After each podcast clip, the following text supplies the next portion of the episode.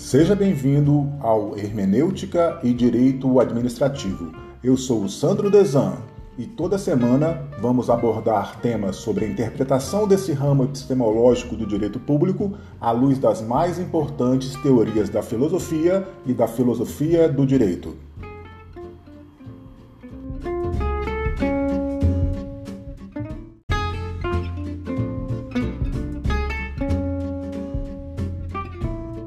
Pessoal, sejam todos muito bem-vindos. Nessa aula eu vou falar sobre princípios e sistema de direito administrativo sancionador. E dentro desse ramo, como eu já falei para vocês em outra abordagem, ele se subdivide em dois outros sub-ramos. Ele já é um, um sub-ramo do direito administrativo. Está ganhando bastante autonomia nos tempos atuais é praticamente um ramo autônomo do direito público, do direito público do Estado, direito público interno. Podemos até falar em direito público externo, no caso da União Europeia, né? mas no Brasil é um ramo do direito público interno ainda. Isso subdivide em dois outros sub-ramos: o ramo material, que é o direito material, ou administrativo material sancionador, e o direito administrativo processual sancionador, ou processual administrativo sancionador princípio mais basilar, digamos, fundamental e dá sustentação a toda a ordem normativa no Estado constitucional de direito é o princípio da dignidade da pessoa humana. No Estado constitucional, como falei para vocês, no Estado constitucional de direito, que é esse modelo que vivemos hoje pós-positivista e neoconstitucionalista, que começou a evoluir no, no início da década de 90, logo após a nossa Constituição, né, que é uma Constituição que dá essa possibilidade de abertura e de ingresso e inaugura, podemos dizer assim, o Estado neoconstitucional e pós-positivista, nós podemos dizer que estamos num contexto de neoconstitucionalismo e que os direitos e garantias fundamentais ocupam a posição central na ordem normativa e dentro desses princípios, não, não, podemos falar bem em hierarquia entre princípios, mas é óbvio que o princípio da dignidade da pessoa humana tem uma posição de destaque normativo a ser aferido de sua posição topográfica da Constituição Federal. Está no artigo 1, inciso 3 da Constituição Federal. O caput do artigo 1 fala o seguinte: olha, a República Federativa do Brasil formada pela união indissolúvel dos estados e municípios do Distrito Federal, constitui-se em Estado democrático de direito e tem como fundamentos. repare bem que ela traz a forma de Estado, a forma de governo, traz tudo ali logo no caput, e logo em seguida, nos incisos, dá os fundamentos desse Estado que está sendo constituído, desse Estado-nação que está sendo constituído nesse momento a partir do artigo 1 caput. O fundamento é base, são as colunas de sustentação Constituição, isso é tautológico, né? mas Constituição constitui, no caso, o Estado brasileiro. E esse Estado brasileiro não teria sustentação se não tivesse apoiado sobre esses fundamentos, é soberania, cidadania, dignidade da pessoa humana, valor social do trabalho da iniciativa e o pluralismo político. Aí o parágrafo único fala que todo o poder emana do povo, que o exerce por meio de representantes eleitos ou diretamente nos termos desta Constituição. Dignidade da pessoa humana é um princípio e é um direito fundamental, né? por mais que nós falamos de princípio da dignidade da, da pessoa humana, ele é, antes de tudo, um direito fundamental. Que modalidade de direito? Regra, modalidade de norma, né? Norma, regra, norma, princípio? Norma, princípio que não há de haver Estado constitucional, Estado-nação, se esse Estado e se as pessoas que constituem o povo desse Estado não forem destinatárias da dignidade da pessoa humana por parte do Estado e não respeitarem essa dignidade entre si. Daí o Estado, né, no exercício do poder de polícia, nós podemos obter o conceito normativo lá do artigo 78 do Código Tributário Nacional, Lei 5.172-66. Então, no exercício do poder de polícia, no exercício do direito sancionador que decorre da supremacia do interesse público e da indisponibilidade desse interesse, ele diz o seguinte: não é legítimo um direito administrativo sancionador que não se limite, que não se balize pelo respeito à pessoa humana detentora de todas a proteção do Estado nos termos do, contrato, do contrato social, da teoria do contrato social.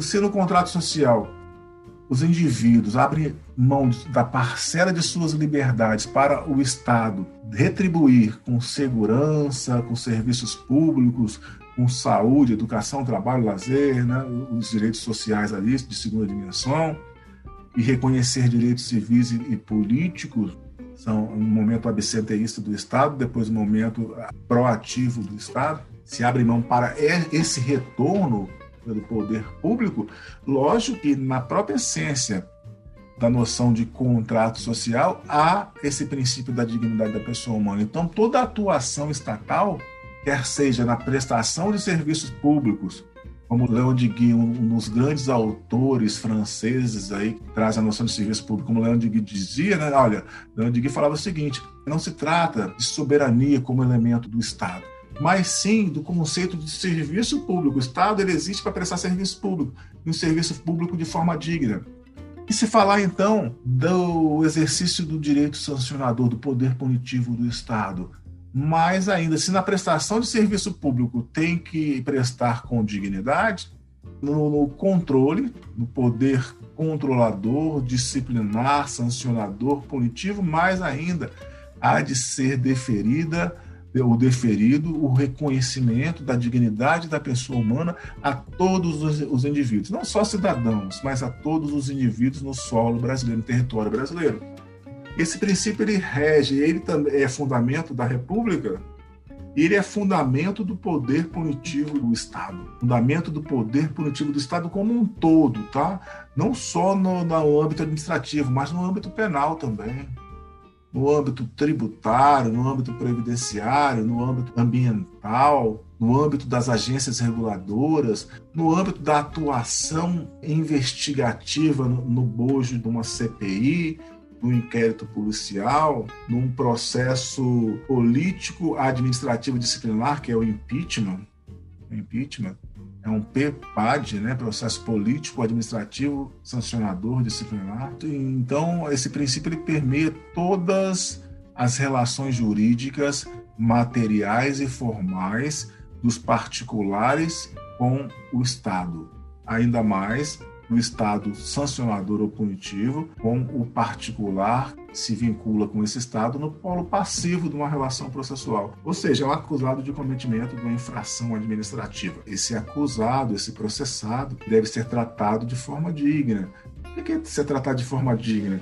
Com respeito à sua condição de pessoa, no mesmo nível de igualdade para com o próprio Estado.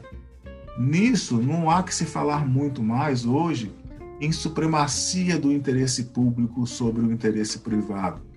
Não há que se falar a priori nessa supremacia do interesse público sobre o interesse privado no âmbito sancionador. Há sim uma relação de igualdade, igualdade do interesse público com o interesse privado, a priori, em abstrato. Né? Só no caso concreto que o Estado poderá aferir se há essa superioridade, supremacia de um interesse ou de outro interesse. Podemos ter o interesse privado suplantando, no caso concreto, o interesse público. Não podemos dizer, então, que essa supremacia é a priori, como a doutrina defendeu até então. Hoje estão em pé de igualdade, por quê? Por que isso? Começou aqui no Brasil com Marçal Justin Filho, num, num artigo que ele publicou em 1998, Conteúdo Jurídico Interesse Público. Lá ele diz o seguinte, em 98, ele diz que o interesse público não é mais, ou não é só, somente, como Seabra Fagundes, Rui Cirne Lima e, por último, por último desses mais antigos, Eli Lopes Meirelles, depois a de Pedro repetiu, o Celso Antônio também, não é mais o bem comum da coletividade administrada. Não é apenas isso. Num Estado constitucional de direito, o interesse público é o dever de a administração concretizar direitos fundamentais.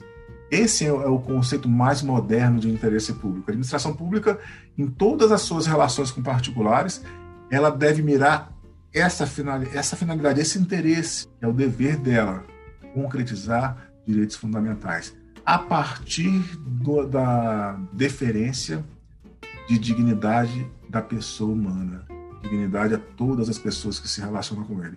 direito punitivo, isso inaugura uma série de outros princípios no direito sancionador administrativo, inaugura uma série de outros princípios. Podemos dizer que todos os princípios punitivos do Estado, a não só administrativo, decorrem desse, dessa deferência à dignidade da pessoa humana. Não poderíamos passar por cima de alguns, algumas séries de princípios garantistas se não tivéssemos essa deferência à pessoa humana. Em momentos da história, nós tivemos ofensa absurdas a direitos fundamentais, penas cruéis, penas é, degradantes, várias outras penas ofensivas a um Estado constitucional de direito. Então, isso aqui é a coluna vertebral de toda a legitimidade do direito sancionador administrativo. Depois disso, podemos falar, nessa mesma linha, talvez decorrente da dignidade, o princípio do devido processo legal, que já abordei com vocês em outra ocasião, que é, está na Constituição Federal e ele pode ser tratado, pode ser dividido em devido processo legal formal e devido processo legal substantivo. O devido processo legal diz que, no caso da nossa disciplina, que todo processo administrativo sancionador deve ser descrito em lei, deve estar previsto na lei. É o princípio da taxatividade formal do processo, é o aspecto formal do devido processo. Taxatividade formal, quando a gente fala em princípio da taxatividade formal, sem outras dicas, né, sem outros indicadores, indicativos, saibam que estamos falando do princípio do devido processo legal formal, ou taxatividade formal. Ele é um pouco desprovido de conteúdo, praticamente desprovido de conteúdo, basta estar previsto em lei. Não se avalia se é justo, se não é justo, se ele carreia para os autos objeto válido, justo e alinhado com a Constituição. Já o, devido processo legal substantivo, nós levamos em consideração essa palavra que está na Constituição aí, é, essa expressão devido, entre aspas, devido. Esse devido diz que o processo não basta estar na lei, ele tem que ser justo. Esse devido é sinônimo de justo. A lei e a Constituição não podem ter palavras inúteis. E esse devido é o justo processo legal. Daí surge o devido processo legal substantivo, ou se tira o devido e coloca processo legal substantivo.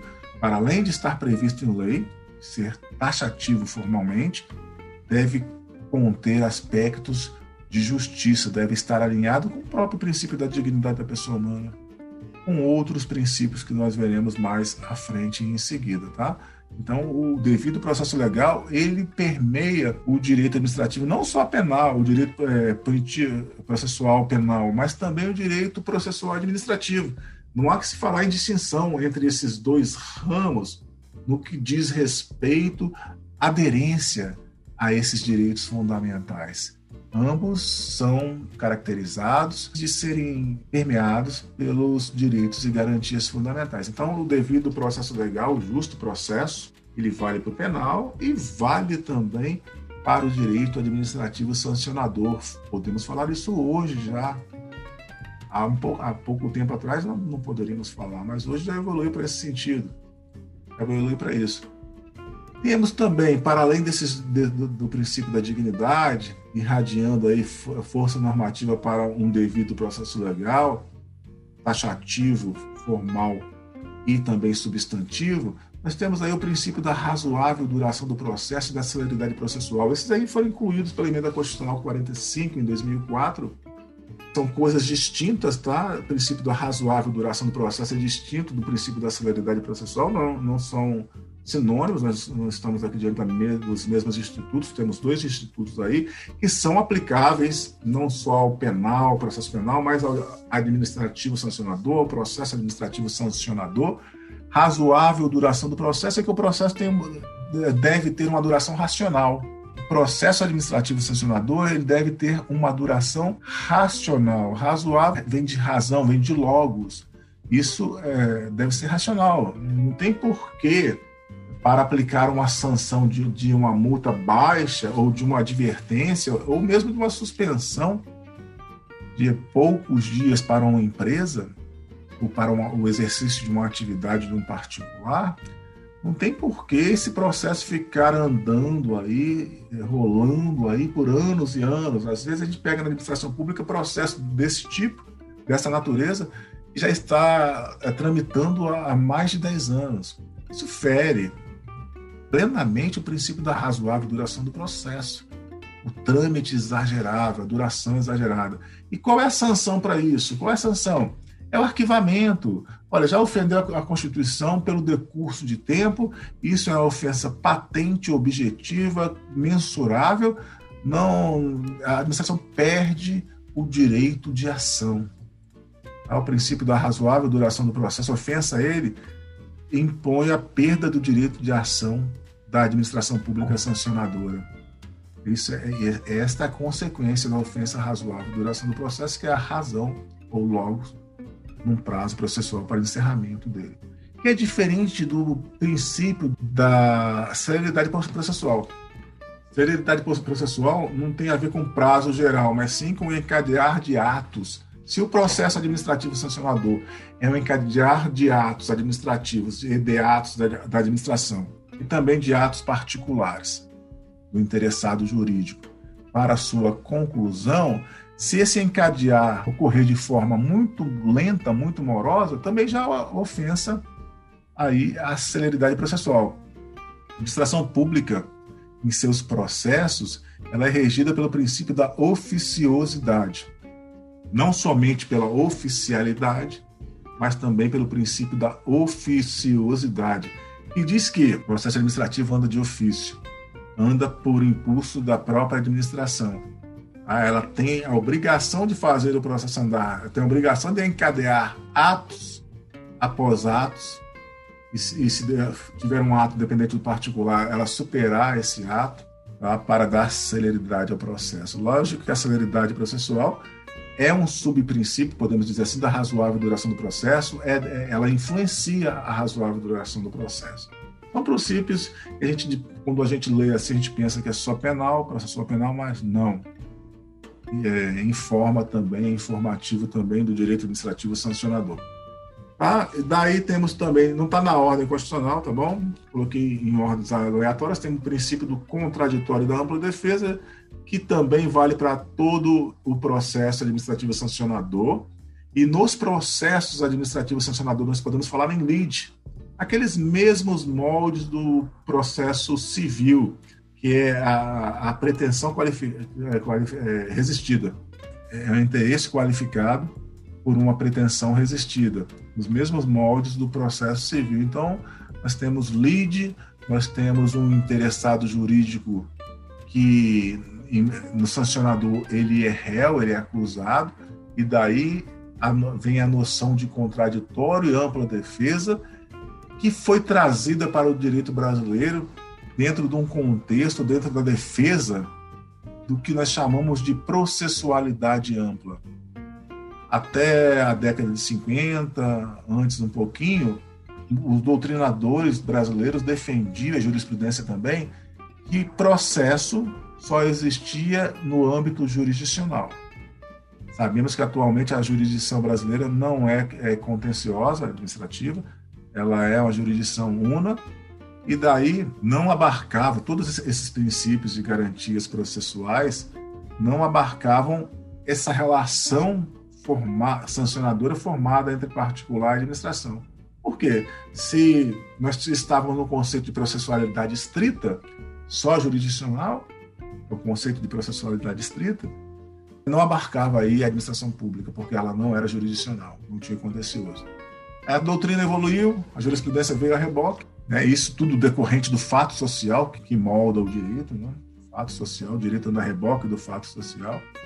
Aí vem a, a doutrina, a jurisprudência seguida, em alguns casos se inverte um pouquinho, e trouxe, então, todos esses princípios aqui para o direito administrativo sancionador, e o contraditório e a ampla defesa passaram a ser aí direitos fundamentais da nossa Constituição de 88. O que é contraditório? É falar depois do seu acusador do, da administração pública sancionadora, em todos os momentos. E ampla defesa. Ampla defesa é poder usar todos os meios lícitos de defesa, todos os meios permitidos em direito para a sua defesa. Não são sinônimos. Contraditório é falar por último. Ampla defesa é usar dos meios de defesa. Contraditório é o direito de ser ouvido, de falar por último, desse, desses seus argumentos serem levados em consideração para a decisão, nem que seja para refutar, mas tem que ser levados em consideração. Isso vale também para o sancionador. O princípio da legalidade, aí vem tudo aquilo que a gente viu também na aula anterior, que é o da legalidade estrita. No âmbito do direito sancionador, nós temos a legalidade formal, a taxatividade formal, que é a lei escrita, o processo, o devido processo tem que estar escrito em lei, mas temos a taxatividade material, que é esse princípio da legalidade estrita, que diz o quê? Que não há ilícito sem lei anterior que defina, e aí vem o decorrentes disso, né, dessa legalidade, não há ilícito sem lei anterior, princípio da anterioridade, princípio da irretroatividade da lei sancionadora, coloquei disciplinar, mas é sancionadora mais severa, da lei sancionadora mais benigna, não é ilícito sem lei escrita que o defina. Temos aqui então o princípio da retroatividade, da retroatividade mais benéfica, da lei escrita também, a lei deve ser escrita e taxativa. Não há ilícito sem lei estrita que o defina, tem que ser estrita, não cabe aí a ampliação, a analogia não há que se falar em analogia também no direito sancionador. Nós não podemos punir determinado fato por, ele ser, por termos na tipificação da lei um fato análogo que é tipificado. Também né? é nos mesmos moldes do penal, mesmos moldes. Vou falar porque na hora que a gente abordar o sistema ali, a noção de sistema, não é ilícito também sem lei certa que o defina. Essa, essa lei aí é, tem que ser uma lei taxativa, princípio da taxatividade, da certeza do direito, a lei tem que descrever exatamente o que o Estado sancionador entende como proibido, tanto no preceito primário quanto no preceito secundário. Repare que isso aqui, é, no direito brasileiro, é um show de horrores quando a gente aplica isso aqui no direito brasileiro. Né? O legislador tem pecado muito nisso, mas a doutrina já tem defendido, a jurisprudência também já tem defendido essa aplicação, tem anulado muitos atos dos gestores públicos por ofensa a esses princípios no âmbito sancionador. Não há ilícito também sem lei necessária, né? Para evitar a anomia, nós temos que criar leis necessárias. Se a lei for desnecessária, isso cria anomia. Na dúvida, se é necessário ou não, cria lei. Foi o caso aí do uso de máscara. A gente, será, que, será que protege da pandemia? Será que não protege? O vírus é microscópico, aquela máscara acaba infeccionando ali dentro, você fica respirando o ar só. Mas, na dúvida, vamos criar uma sanção. Criaram a sanção para quem andar, andar sem máscara. E daí, pensou que não ofendeu o princípio da necessariedade do, do ilícito, mas há casos que podem ofender. Tá bom? princípio da impessoalidade, moralidade, publicidade e eficiência, para além do legalidade e legalidade estrita, é, o famoso LIMP da Constituição, do artigo 37 caput, né? também vale para o sancionador. Seria diferente. A administração pública sancionadora pode agir com pessoalidade, com subjetivismo e até mesmo subjetivismo nocivo, ah, vou, eu vou instaurar um processo punitivo contra fulano de tal porque é meu desafeto, porque eu não gosto dele, porque ele é meu vizinho e já tive uma discussão com ele. Não. Isso, é, isso aí ofende a Constituição. Então, o direito sancionador ele é impessoal. A máquina pública toda é impessoal em todo o seu agir. Não só nesse processo punitivo, mas também na prestação de serviços públicos, na, per na persecução do interesse público e tudo mais princípio da moralidade, né? Também vale para o direito administrativo, né? É, aquele adagio famoso, né? A mulher de César, acraseado, né? A mulher de César não basta ser honesta, ela tem que parecer honesta. A administração pública tem que mostrar que é honesta. Moralidade né? é, é, é honestidade. Moralidade é honestidade. Se fosse nos reduzir numa única expressão, é ser honesta. A administração pública tem que ser honesta, tem que mostrar que é honesta direito administrativo sancionador tem que agir com honestidade, tem que agir sem desvios de finalidade, que é a impessoalidade, e honestamente. Aí vem a boa-fé decorrente daí, vem a, a, a, não lesão, né, que são princípios implícitos, boa-fé, não lesão, não, não ardéria. Né? A administração pública não foi criada para lesionar. Se voltarmos ao contrato social, vamos perceber que não é um pacto de não lesão. Muito pelo contrário, é um pacto de proteção, né? não, não lesão. Então, ela foi criada para ser honesta e, decorrente disso, não lesionar os particulares. O, o direito sancionador, ele não é criado para lesionar, é criado para sancionar. Sancionar na justa medida do que é devido é, em termos de responsabilização por atos praticados. Né? Publicidade, uma questão bem interessante. É, é público, há de haver publicidade no, no processo administrativo sancionador? A, analisando a 12.527 de 2011, a, a Lei de Acesso à Informação, nós depreendemos ali que no trâmite, no tramitar, enquanto estiver em andamento, esse processo é restrito, é sigiloso, detém informações pessoais. Depois disso, por mais que detenha informações pessoais mais, mais encerradas, isso já é do interesse coletivo, em geral. E aí deve ser dado publicidade. Deve, não, pode ser dado. Aí não, não cabe a publicidade ativa, mas sim aquela passiva que a pessoa pede pode obter. Tá bom? No caso de direito administrativo sancionador. Eficiência. É, rege a administração? Rege, claro. O que é eficiência? Não confundam com efetividade. Eficiência não é efetividade. Fazendo analogia àquela obrigação de meio e de fim do médico. Né? A obrigação de fazer uma cirurgia plástica para a pessoa ficar bonita é uma obrigação de fim.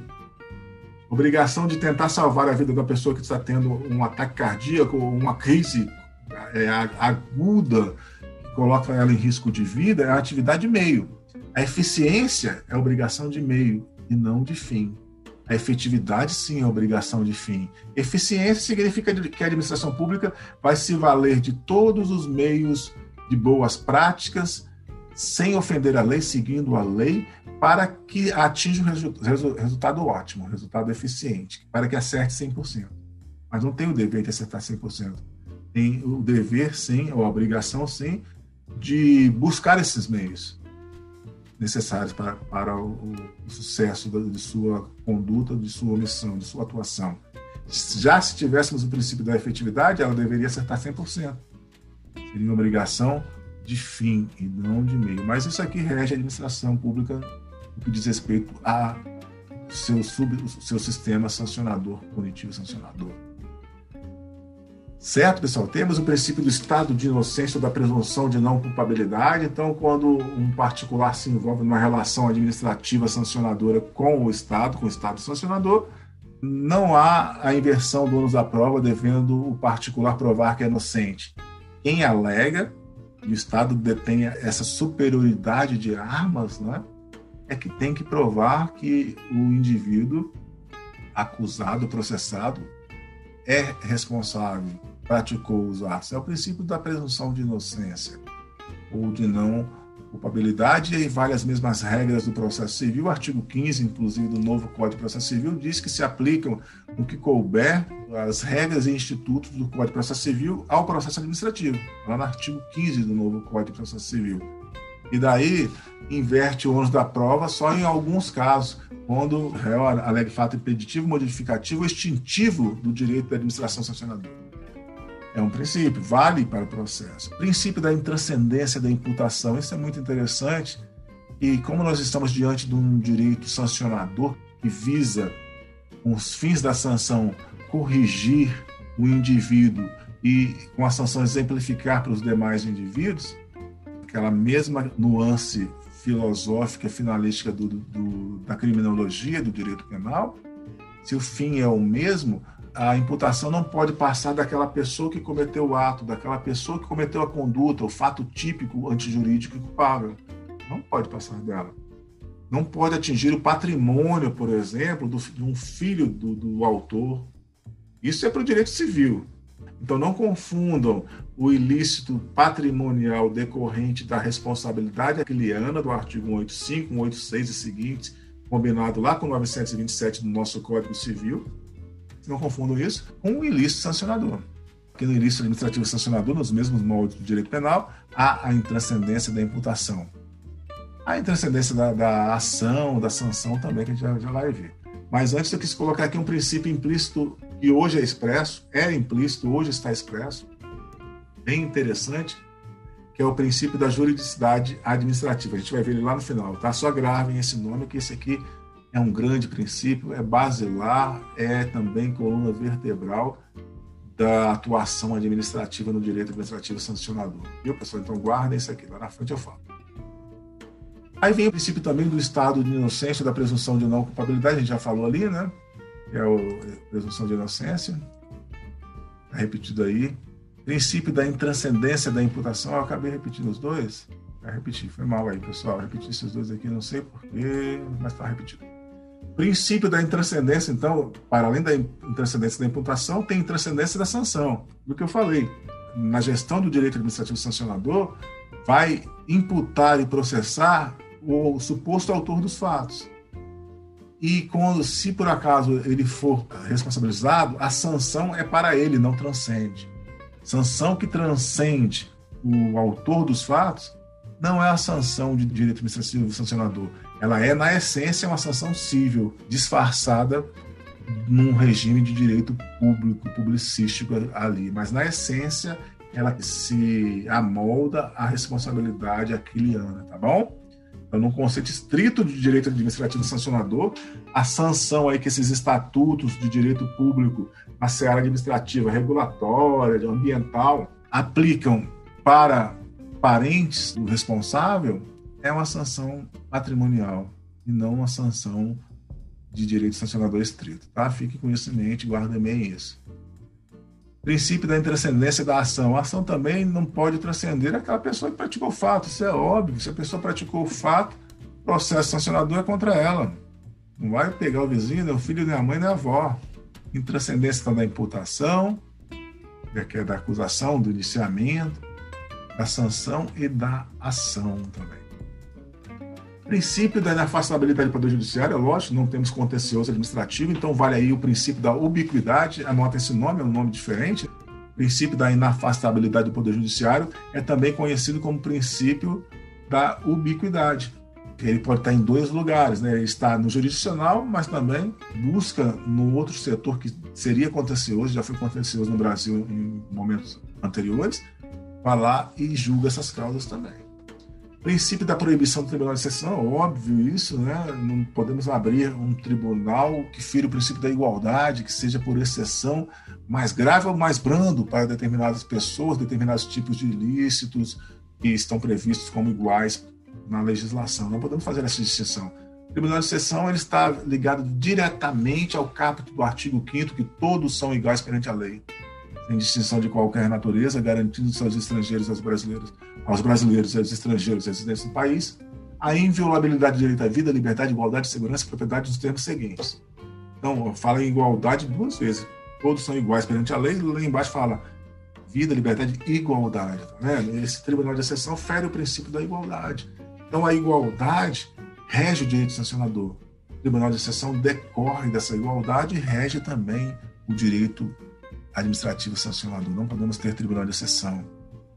Aí tem uma lei interessante, princípios infraconstitucionais, né, princípios processuais da administração pública, eu grifei o federal.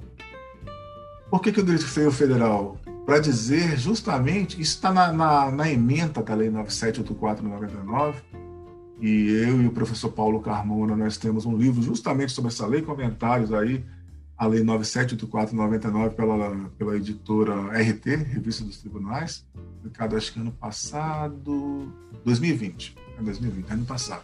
A gente comenta essa lei, né, toda aí, e o que, que nós defendemos, o STJ já está tá nesse sentido também, tá? vários tribunais nesse sentido, que essa lei 9784-99, em que pese ela dizer na emenda que ela regula o processo, o processo na administração pública federal, ela tem um caráter nacional, ela não é uma lei federal, ela, ela tem um caráter nacional.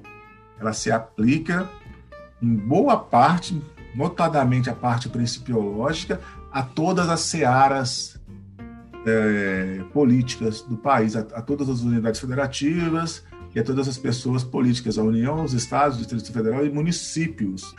Devido a quê? Devido a ela retirar, ela, ela ser dotada de uma carga axiológica muito forte, retirada da própria Constituição Federal. Então ela repete ali e melhora um pouquinho, esclarece um pouco mais alguns princípios de direito administrativo sancionador que estão na Constituição Federal. Por isso, ela é uma lei não federal, mas uma lei nacional, de abrangência nacional para todas as esferas. O que fala o artigo 2 A administração pública obedecerá, dentre outros, aos princípios legalidade, finalidade, motivação, razoabilidade, proporcionalidade, moralidade, defesa contraditória, segurança jurídica, interesse público e eficiência.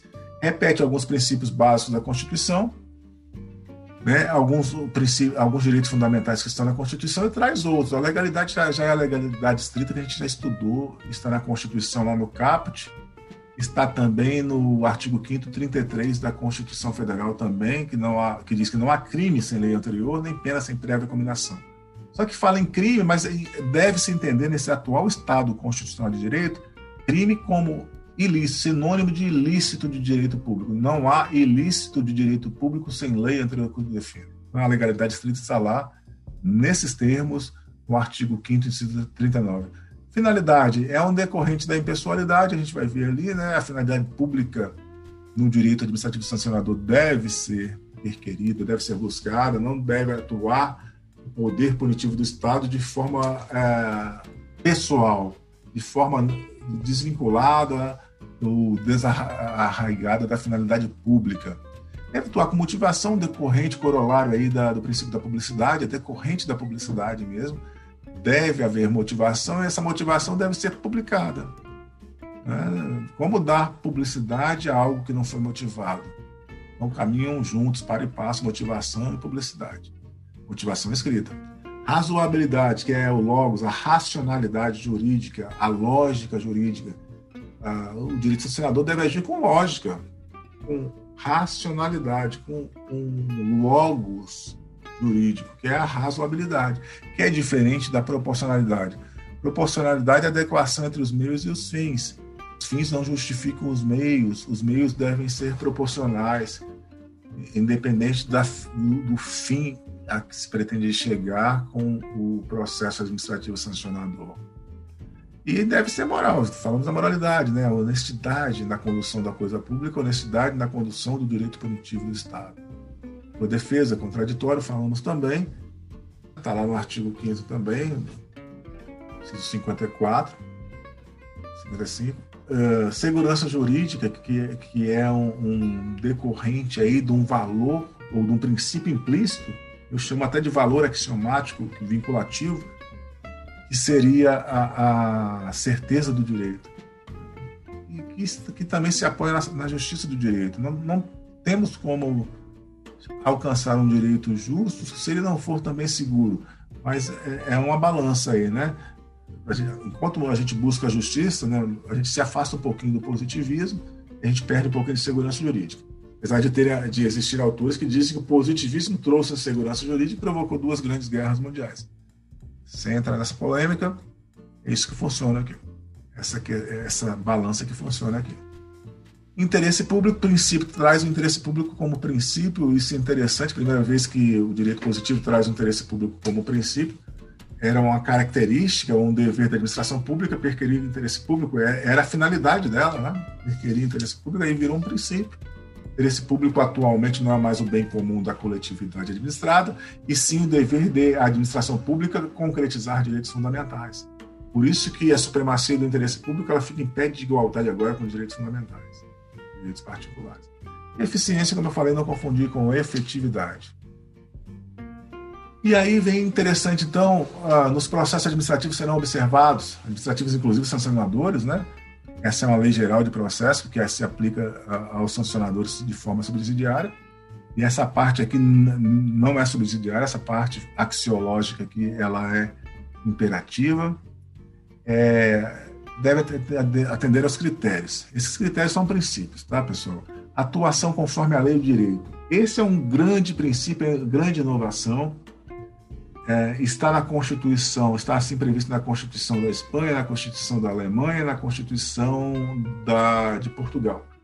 E foi trazido para o direito brasileiro no bojo dessa Lei 9.999, pelo professor Inocêncio Martins Coelho, que incluiu, ele fazia parte da comissão de juristas da, para a concepção dessa lei, redação da minuta dessa lei, do projeto de lei. Ele incluiu esse princípio atuação conforme a lei e o direito. Repare que depois da palavra lei tem uma conjunção aditiva aí. Lei e direito. Não tem uma vírgula, não é um aposto, né? não é uma conjunção alternativa. Está dizendo que lei é uma coisa e direito é outra coisa. E a administração pública hoje, então, com base nisso aí, não é a fiel cumpridora da lei, não. É a fiel cumpridora da lei e é do direito. O direito é como se fosse um, uma válvula de, de, de regulação da lei, do que é a lei. ela age, então, hoje, com base na lei e no direito. O que é direito aí? Direitos são os princípios gerais do direito, são valores, né? são os princípios expressos e os princípios implícitos, e os princípios que são obtidos da ordem normativa como um todo, naquela interpretação sistemática, sabe? Carlos Maximiliano trazia lá de muito tempo, que Del Vecchio, aqui atrás no, no livro verde bem grosso, Del, Giorgio Del Vecchio tra, trazia lá essa, essa concepção de princípios gerais do direito, desses valores. Então, a administração pública hoje, no Estado neoconstitucional, busca justamente a, a, a, o calibre da lei com base no direito para se atingir a justiça desse direito. O nome desse princípio, que é dado, é, que foi dado à administração aí para atuação, é o princípio da juridicidade, que eu falei lá atrás e está aqui agora, previsto positivado. Foi positivado em 99, tá vendo? Já adentrando bastante aí nesse momento pós-positivista princípio da juridicidade administrativa. Outro princípio, né, não menos importante, só, só que esse, esse primeiro é inovação, interessantíssimo, né? Inovação. O outro princípio, do segundo, atendimento aos fins de interesse geral, vedada a renúncia total, parcial de poderes ou competência, salvo autorização em lei. Então, é, quando a administração pública é dotada de prerrogativas, também de sujeições, mas de prerrogativa, ela tem essas prerrogativas ou poderes como instrumentos para concretização de direitos fundamentais, de interesse público. Então, ela deve atender esses fins públicos, ela não pode renunciar, porque poderes são instrumentos destinados, empregados à concretização do interesse público, que é o dever da administração pública sancionadora concretizar direitos fundamentais, salvo se a lei trouxer alguma exceção, tá? Mas mesmo assim, dependendo da exceção, acaba sendo inconstitucional.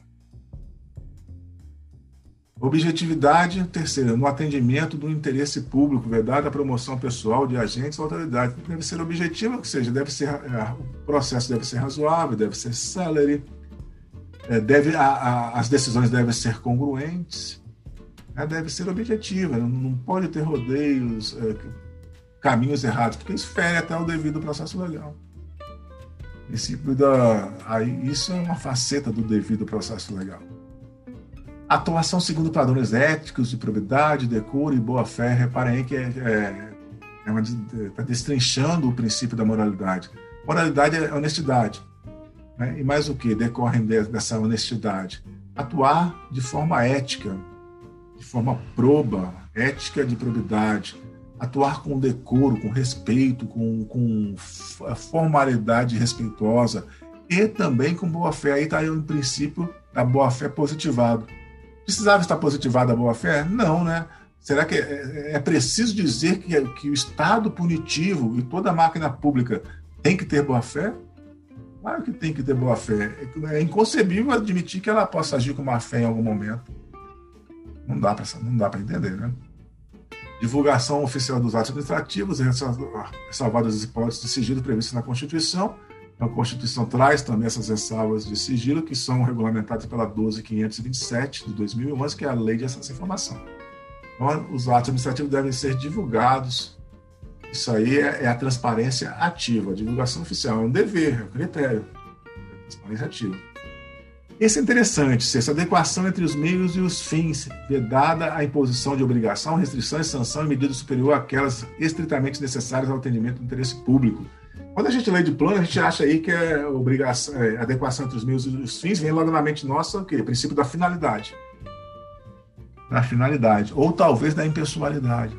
Mas não, pessoal, o princípio que está aí é o princípio da proporcionalidade adequação entre os meios e os fins significa que os fins não justificam os meios. Não justificam os meios. Então, veda a imposição de obrigação, restrição e sanção em medida superior, não proporcional, tá vendo? Aquela estritamente necessária.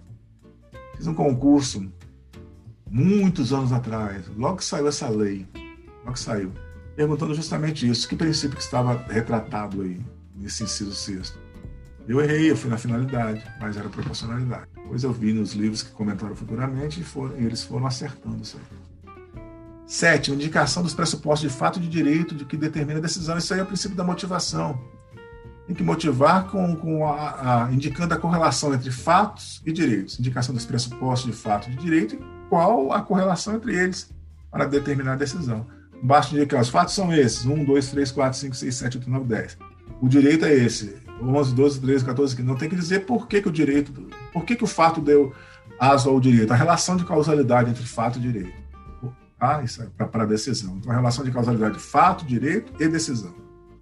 três momentos. É a congruência da decisão administrativa também observando as formalidades essenciais, as garantias dos direitos dos administrados. Repare bem que os direitos dos administrados estão sempre no centro aqui dessa legislação. Então tem que observar formalidade essencial, só o que for de essência. Lógico que não pode colocar em risco a segurança jurídica. É o que fala o 9, a adoção das formas simples, suficientes para propiciar adequado grau de certeza, segurança e respeito aos direitos dos administrados. A forma é simples, mas não pode colocar em xeque a certeza, a segurança e o respeito administrado. Mas também não pode extrapolar, pedindo coisas que, para além da, da, de, de, já ter assegurado o grau de certeza, o grau de segurança e o grau de respeito, pedir outras coisas que só vão burocratizar, complicar o processo e o direito administrativo sancionador.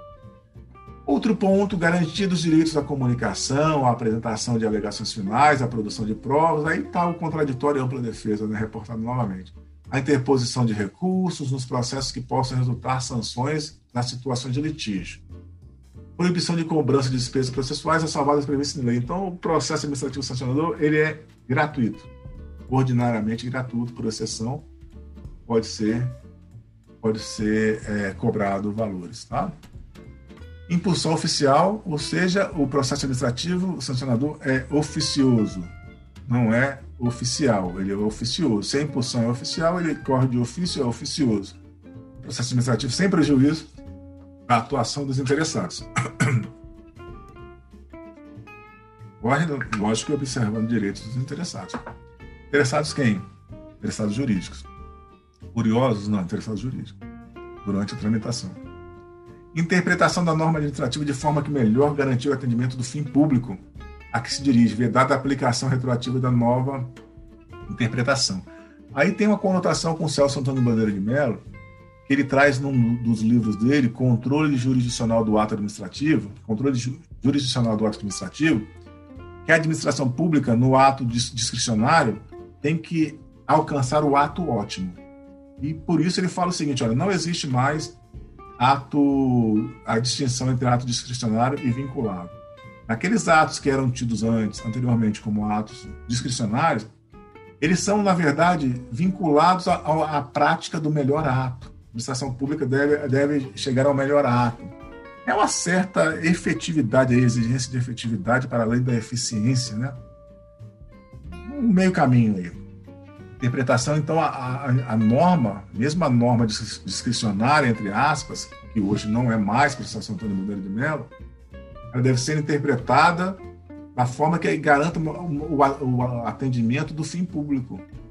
Veja, um meio caminho da efetividade com a prática do ato ótimo. Está representado aqui, ó. Júlio Celso Antônio Bandeira de Melo, no livro Controle Jurisdicional do Ato Administrativo Discricionário pela Administração Pública, está aqui.